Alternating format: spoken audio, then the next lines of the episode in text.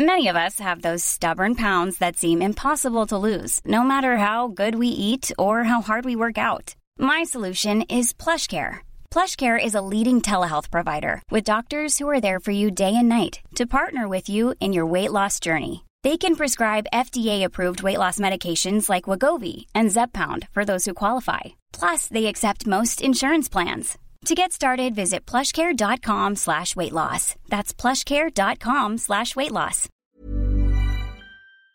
Vamos a platicar con el senador Alejandro Armenta, él es presidente de la Comisión de Hacienda, a quien saludo con mucho gusto. Eh, senador, ¿qué tal? Muchas gracias por tomarnos la llamada. Mario, gracias a, a ti, a tu equipo de producción. Estoy para servirte.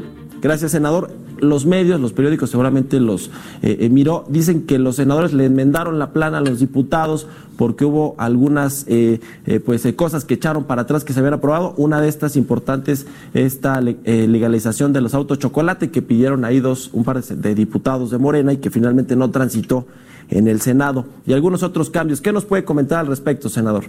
Mario, nosotros somos respetuosos de la colegisladora.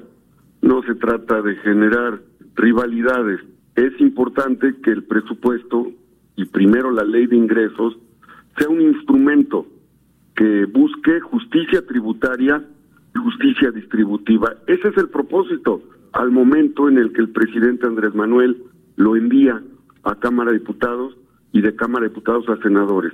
Y hablar de justicia tributaria y justicia distributiva significa que los cambios que hicimos bajo la coordinación del senador Ricardo Monreal son las que los mexicanos están demandando.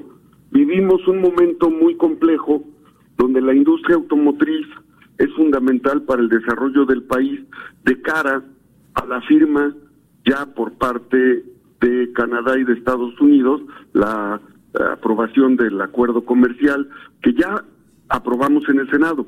Y esto va a ser muy importante. Desplazamos a China como principal exportador automotriz en Estados Unidos y nosotros somos el principal exportador de productos hacia este mercado. Así es que era muy importante dejar en claro que se tendrán que establecer mecanismos ordinarios, normales, de regularización de autos, pero no a través de esta disposición que se había hecho en la ley de ingresos.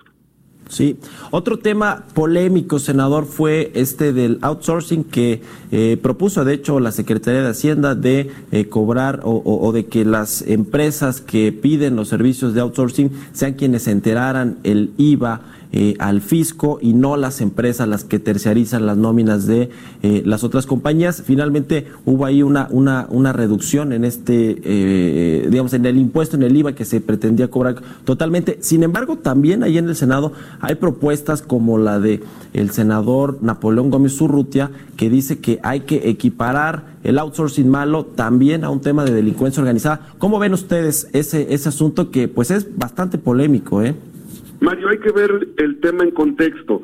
La ley de ingresos sobre hidrocarburos, la ley federal de derechos, la miscelánea fiscal y la ley de ingresos de la federación, cuatro disposiciones que aprobamos, contienen elementos que buscan una recaudación adecuada con un principio fundamental, Mario. El que gana más paga más, el que gana menos paga menos, no a los privilegios, no a las condonaciones y sí, sí esta ley que aprobamos busca enviarle un mensaje a los ciudadanos en este sentido y a los empresarios en este sentido, porque observa cómo eliminamos el concepto de responsabilidad solidaria que comentaban los empresarios, cómo establecimos un mecanismo de mayor flexibilidad, eh, por ejemplo, para las plataformas, las empresas plataformas digitales sí. y cómo logramos apoyar y fortalecer a la industria turística al eliminar estos aspectos que le estaban generando eh, mayores cargas, sobre todo por el tema de los derechos no residentes y de servicios migratorios. Con los ajustes que hicieron ahí en el Congreso, particularmente en la Cámara de Senadores, se están obteniendo recursos adicionales de un poquito más de 6 mil millones de pesos que, eh, pues para ser eh, honestos, senador, pues no suena mucho dinero si tomamos en cuenta que el presupuesto federal del próximo año es de cerca de 6 billones de pesos. Eh, y yo recuerdo también al diputado Ramírez Cuellar, el presidente de la Comisión de Presupuesto, decir que el, hacían falta ingresos cercanos a los 150 mil millones de pesos. ¿Qué pasó ahí con eso o cuáles son las perspectivas que tienen ustedes ya una vez hechos los ajustes a la ley de ingresos de la Federación del próximo año? Siempre hay un trabajo coordinado. Las leyes que se aprueban en Cámara de Diputados o en Cámara de Senadores siempre tienen que cruzarse con las instancias ejecutoras.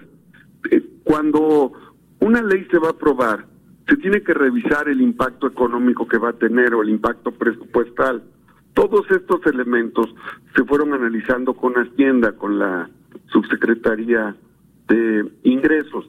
Y hemos venido trabajando de la mano con ellos porque, bueno, ya aprobamos la ley de extinción de dominio, ya aprobamos disposiciones como eh, las modificaciones a la ley contra la delincuencia organizada, en fin. Y esto que me comentas entonces significa que el 6.1 billón de pesos, que es la expectativa que Hacienda define como eh, objetivo presupuestal para el 2020 se va a cumplir.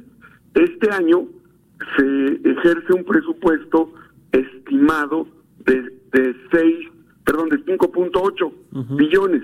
Entonces, se están dando crecimientos en el presupuesto que tienen un propósito, no mayor endeudamiento al superávit primario, no eh, el planteamiento de nuevos impuestos, no al incremento de nuevos impuestos, sí a la actualización inflacionaria eh, con respecto a los a las tarifas que hay respecto, eh, por ejemplo, a la gasolina, a los diésel y a otros tipos de combustibles, pero el presidente está cumpliendo con el compromiso que hizo con los mexicanos y lo que se está haciendo ahora en México en el gobierno es una estrategia robusta contra la corrupción, contra la evasión fiscal, contra el saqueo y evitar los privilegios que había en el gobierno y una gran estrategia de austeridad que está dando frutos. Por eso la Secretaría de Hacienda puede establecer estos márgenes. Falta otro tema muy importante, el tema de los derechos de uso y goce de aprovechamiento de aguas nacionales en los sectores agrícolas.